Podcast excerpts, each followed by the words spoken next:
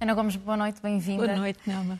Começamos pela visita do Presidente da República à Ucrânia. Esteve numa trincheira, contactou de perto com ucranianos, falou ucraniano, teve ali também alguns momentos de grande empatia com o Presidente Zelensky. Que balanço é que faz desta viagem? Eu penso que o Presidente já lá devia ter ido antes, mas acho que foi no, num tempo muito oportuno. E acho que foi uma visita importante e correu muito bem.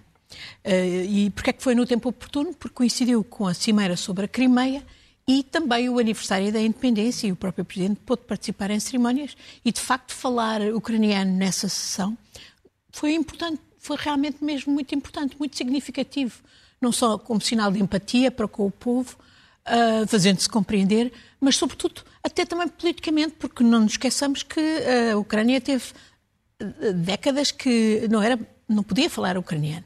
Uh, o russo sobrepunha-se a tudo e, portanto, a afirmação da língua ucraniana é uma afirmação uh, da nacionalidade ucraniana. Portanto, foi, foi positivo.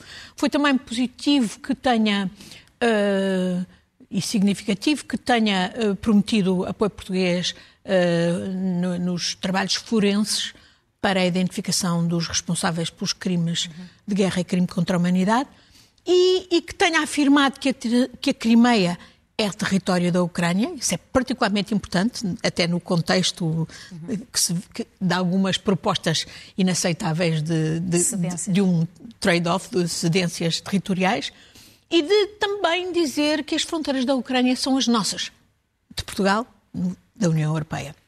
Portanto, eu, eu penso que que foram muito importantes estas mensagens é que cresceu, claro, o estilo do Presidente, com as trincheiras, os beijinhos, as selfies, uh, enfim, uh, a cervejaria, acho que foi muito bom ele ter ido à Maidan tomar uma cerveja. Para fechar a visita. Exatamente.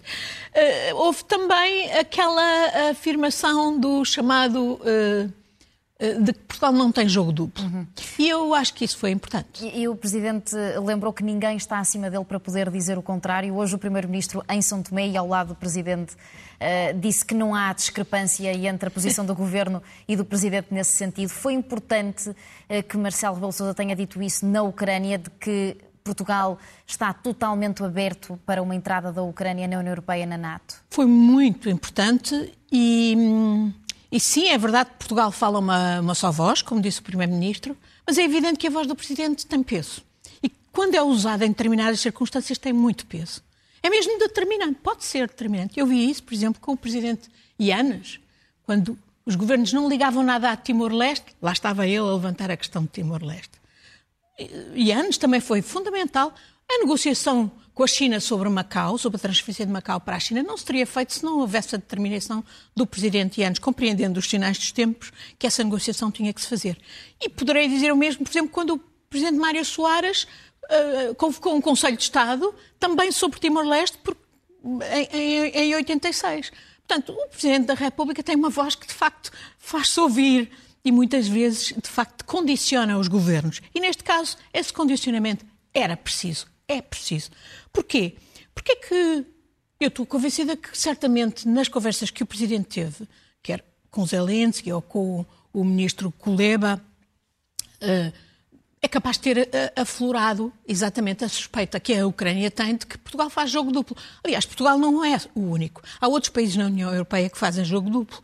Eh, e eu diria, enfim, começar pela Espanha, pela. Não, pela Espanha não, pela pela Alemanha e pela própria França, nessa matéria.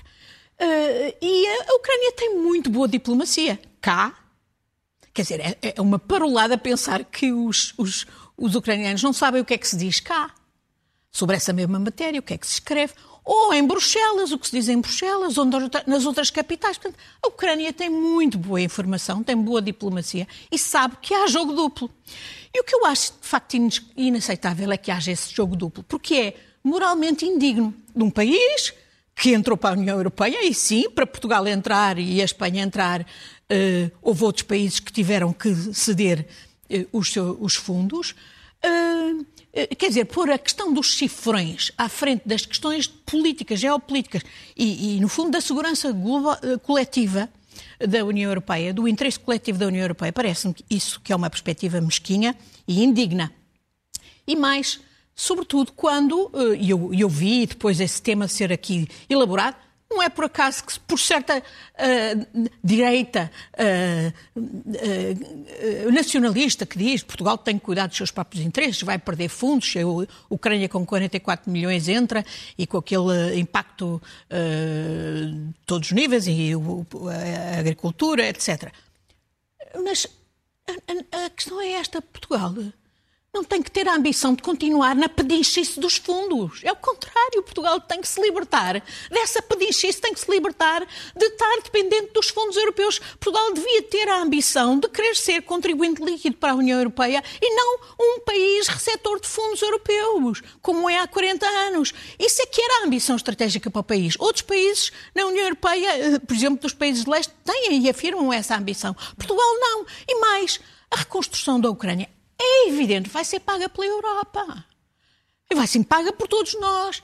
E é do nosso interesse coletivo. E, portanto, um país como Portugal tem que assumir isso. E mais, tem é que ver que tem que pode beneficiar dessa reconstrução. Ainda por cima, um país que tem hoje a importante comunidade ucraniana que nós temos, as pontes, as oportunidades que se abrem para Portugal no mercado europeu alargado com a Ucrânia, mas sobretudo no mercado num, num, num, país com quem pode ter especiais uhum. articulações uh, em diversos domínios interessantes. Portanto, Portugal pode ter eh, exatamente interesse positivo no, no, na, na, reconstrução da Ucrânia.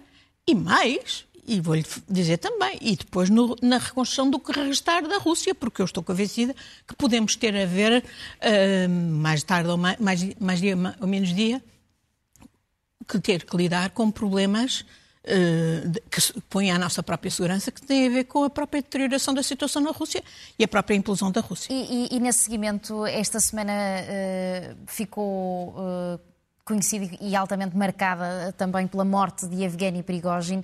Que consequências é que isso terá no futuro de Vladimir Putin e, consequentemente, nesta guerra? Um, eu fui das pessoas que disse aqui que essa morte estava anunciada. Era mais que expectável. E, mas, de facto, eh, eh, ela ter-se produzido, e nas circunstâncias em que se produziu, diz muito de, da fraqueza de um regime que tem que assina, assassinar as criaturas que o próprio regime criou, e o carniceiro perigosino era uma criação de Vladimir Putin, e tem que afastar generais que foram decisivos uh, em determinados momentos, que nomeou, porque por falta de confiança do próprio líder, por falta, por isolamento, por, por, por, por se sentir em perigo, por se sentir traído. E de facto isto mostra que não há lealdade. Não há ninguém na Rússia que não acredite que de facto foi Putin que, que, que que ordenou uh, o assassinato. Uh, uh, o próprio facto de Putin ter mandado o porta-voz do Kremlin, o Peskov, vir dizer negar eh, o envolvimento é bem significativo. Quer dizer, eu hoje vi para e estavam sondagens. Mas quais sondagens? O que é que sondagens? São tudo fabricações. Então, na Rússia são mesmo fabricações. Portanto, aqui eu acho que isto mostra que o poder está muito frágil, isolado. É um momento também muito mau, porque é um momento em que a Rússia está acossada, as tropas russas num, num, na defensiva, uh, com a moral em baixo. Uh, portanto, penso que isto pode ter implicações eh, para o acelerar, digamos, do fim da guerra para a, própria, para a evolução na própria Rússia, que será extremamente preocupante para todos nós. E, e, e por outro lado, eh, também em África, porque a recomposição do grupo Wagner ou do sucedâneo que Putin arranjará para o, para o, para o o Wagner é capaz de levar o seu tempo e ter as suas uhum. dificuldades. Continuamos com Vladimir Putin, que esteve na cimeira dos BRICS Não esteve? por videochamada, ah, para não correr o risco de, de, ser preso. Exatamente. Eh, este bloco vai crescer, terá seis novos eh, elementos, incluindo o Irão, a Arábia Saudita. Eh, a participação do Brasil neste grupo começa a ser, de alguma forma, duvidosa ou estranha, tendo em conta a predominância de ditaduras? Bom, os BRICS criaram-se, o B é de, de BRICS é de Brasil, uh, por volta do ano 2000 e já tinham, digamos que, uma apetência de alternativa, digamos, aos Estados Unidos mas com imensas contradições. Eu própria tive a oportunidade de participar de uma reunião dos BRICS e vi as horrendas contradições. Aquilo comparado com a União Europeia é, não joga a pata com a perdigota. Um, e, e, cada vez mais, claro, nesta cimeira foi particularmente. Uh, é, uma, é uma cimeira que, que marca uma derrota estratégica da Rússia. É, não é por acaso que, como foi dito, que Putin não pôde sequer lá ir pelo risco de ser preso. Mas, ao mesmo tempo, é também uma mudança estratégica, porque, no fundo, os BRICS passam a, a, a ser cada vez mais CRIBS, isto é, Clube de Amigos da China, não é?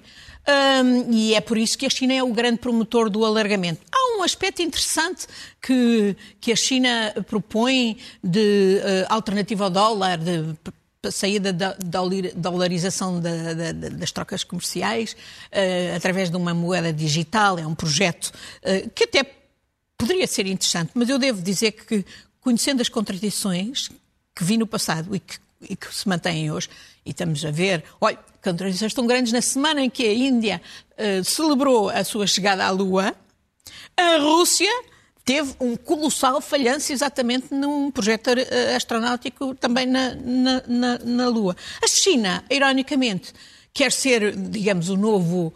Uh, isso não é muito aceito, por exemplo, pelo Brasil. O Brasil percebe que não, não serve os interesses do Brasil estar uh, cada vez, e, permitir que aquilo se torne um clube da China, de amigos da China, mas é também irónico que a China quer a liderança dos BRICS no momento em que também está a fazer face a uma data de crises económicas. Uh, desvalorização do yuan face ao dólar, uh, quebra acentuada nas bolsas principais de cerca de 50% desde 2020, o setor imobiliário em crise, deflação, dívidas ao nível provincial e, e, e municipal, etc.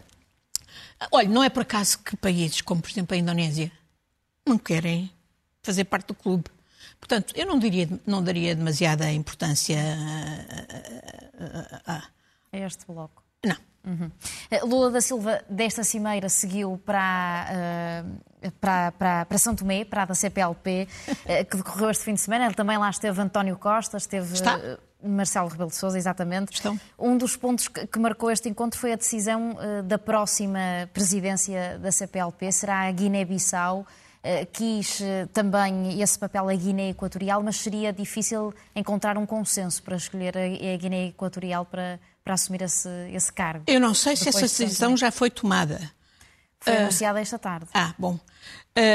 eu. Um eu... O Presidente da República diz que a, a, decisão até já estava tomada na Cimeira em Luanda. Pois, mas o simples facto de, por exemplo, São Tomé se dizer que se reconhecia o direito de, da Guiné Equatorial uh, se candidatar à liderança e, e de, a Guiné-Bissau até admitir uh, prescindir da presidência para favorecer a Guiné Equatorial, para mim é altamente alarmante, quer dizer, seria completamente a destruição da CPLP. Ela já não tem muito crédito, mas de facto deixar a presidência ir para as mãos da Guiné Equatorial, um país que, eh, que é uma ditadura cleptoc, eh, cleptocrática totalmente de uma família eh, e, e que ainda não sequer cumpriu aquele elementar compromisso de abolir a pena de morte seria o descrédito total da CPLP. Eu gostaria que a CPLP tivesse ao serviço dos povos. E, por exemplo, o tema que o próprio Primeiro-Ministro referiu, que é o da juventude, nesta cimeira, como, como cuidar da juventude, juventude e sustentabilidade.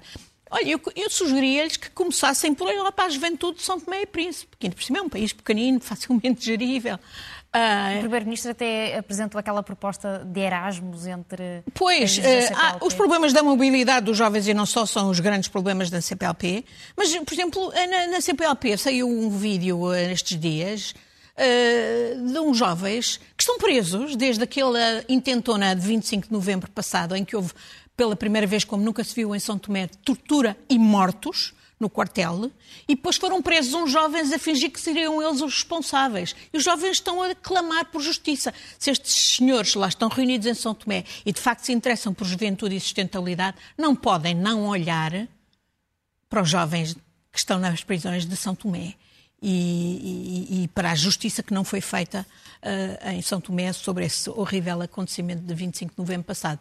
E claro que aqui o nosso Presidente e o nosso Primeiro-Ministro têm especiais uh, deveres. Uh, eu não estou a ver outros presidentes da CPLP particularmente preocupados com direitos humanos, mas de um país como o nosso acho que têm a obrigação de não se calar e de procurar saber o que é que se passa. Foi aqui nesta cimeira em São Tomé que Marcelo Rebelo de Sousa e António Costa uh, se viram presencialmente pela primeira vez desde o veto do Presidente ao diploma do pacote Mais Habitação, foi no início desta semana. Concordou com, com a decisão de Marcelo Rebelo de Sousa, baseada no fundo uh, no facto de considerar este, este programa irrealista e assente ainda por cima numa falta de acordo de regime? Bem, eu. Um, muitos dos argumentos que o Presidente deu como justificação para a sua, para a sua, para a sua decisão, eu até posso concordar com eles, não com todos, uh, ou, ou, ou pelo menos esses argumentos não inviabilizam outras boas intenções que, sem dúvida, o pacote uh, Mais Habitação tem. Uh, digamos que este veto, não podemos uh, uh, ignorar que se insere também numa campanha, digamos, de, de coabitação bastante, bastante agitada entre o Presidente e o Primeiro-Ministro.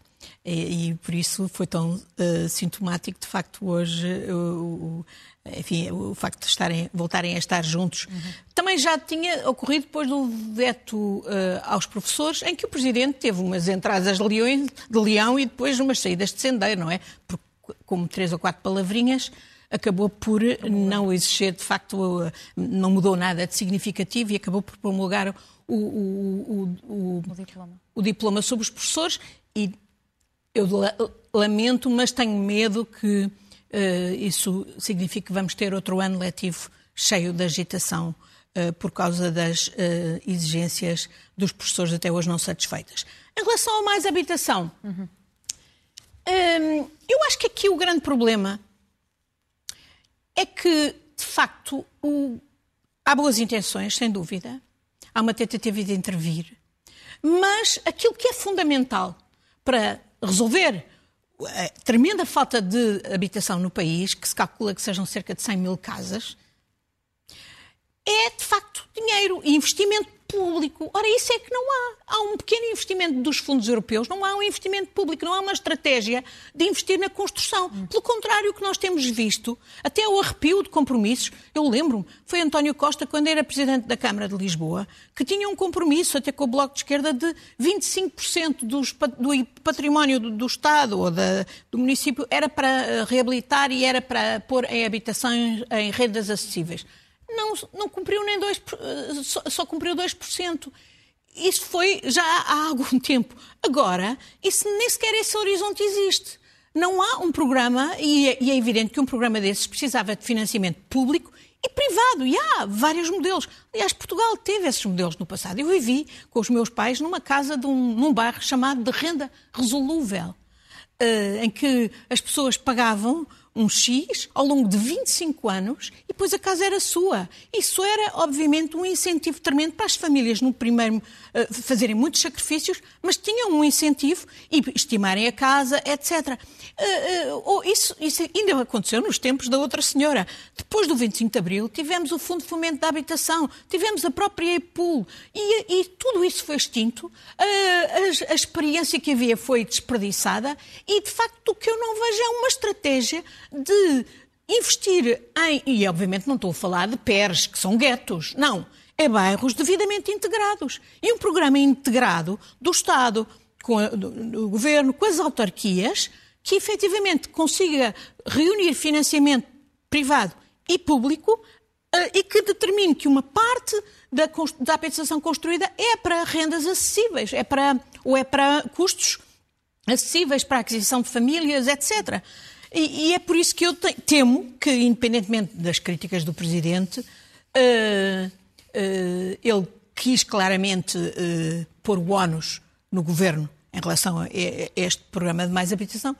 E eu temo de facto, a curto prazo não tenhamos, não tenhamos quaisquer resultados. E o pior ainda é que também a longo não tenhamos resultados significativos e a crise da habitação só pior, com todas as tremendas consequências para o país, porque são, as consequências são gravíssimas. A crise da habitação, juntamente com a crise dos baixíssimos salários, é o que realmente neste momento asfixia os portugueses. E o diploma vai ser mesmo confirmado, reconfirmado? O PS. Ah, pois, porque é inconsequente. Já avisou.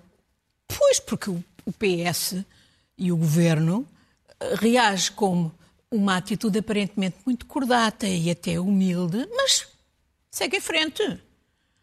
E, faz, e já diz que vai fazer o mesmo. Portanto, é, uma, é completamente inconsequente da parte do Presidente uh, o, o, o, veto e, o, e, não é, portanto, pelo, pelo, pelas picardias entre Presidente e Primeiro-Ministro, isso não é isso que me preocupa. É o impacto que não é, de facto, de modo a mudar este estado de coisas numa, num setor que é crítico uh, para o país.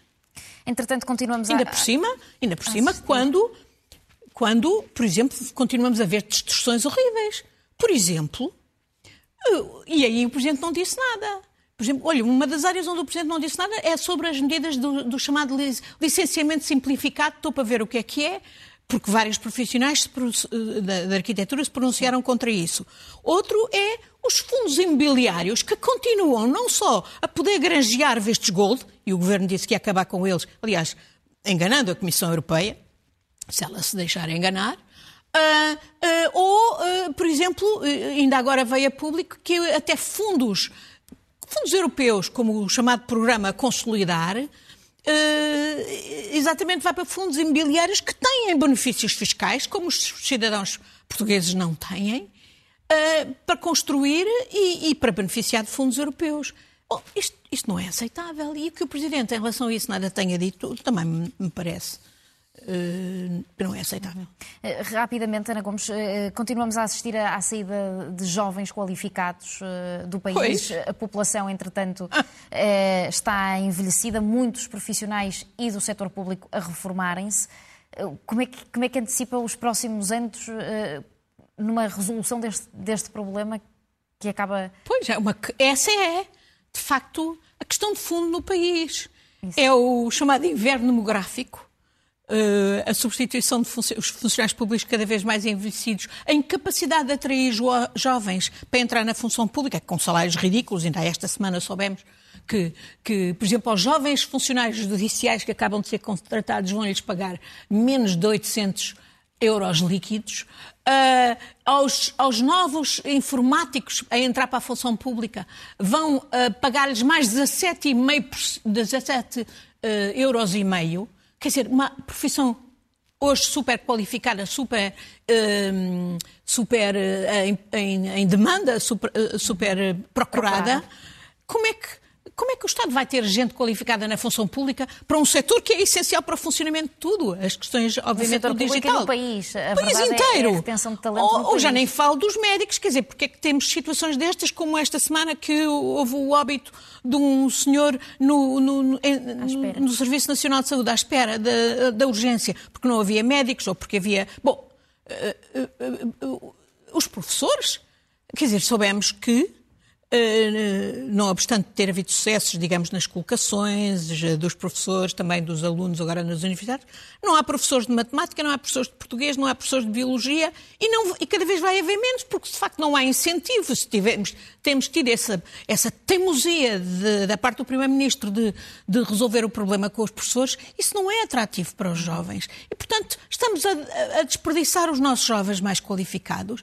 Há, há um pequeno uh, uma pequena melhoria graças a, aos nascimentos em que o papel de chave é tido pela população imigrante, mas isto não chega. E, portanto, um, um governo que não tenha por estratégia resolver eh, e, e contrariar este inverno demográfico e uh, olhar para as questões da retenção dos jovens, de lhes pagar adequadamente, salários ad, adequados e também de os espalhar pelo país, lhes dar incentivos para fiscais e outros. Quer dizer, um governo, ainda, ainda, ainda agora soubemos, uh, 1,5 mil milhões é que foi quanto o Estado do ano passado perdeu de receita fiscal à conta dos chamados residentes não habituais, os estrangeiros a quem dá borlas fiscais. Ora, com esse dinheiro, não seria possível criar um programa de incentivos aos jovens, por exemplo, para lhes dar habitação e benefícios fiscais para irem para o interior do país nas mais diversas profissões? Eh, um governo que não tem uma estratégia para resolver, para, eh, para lidar com este problema, é um governo que falhará ao país. Vamos às notas finais. Começamos eh, pela grande polémica desta semana em Espanha. O presidente da Federação Espanhola de Futebol, o beijo não consentido. Bom.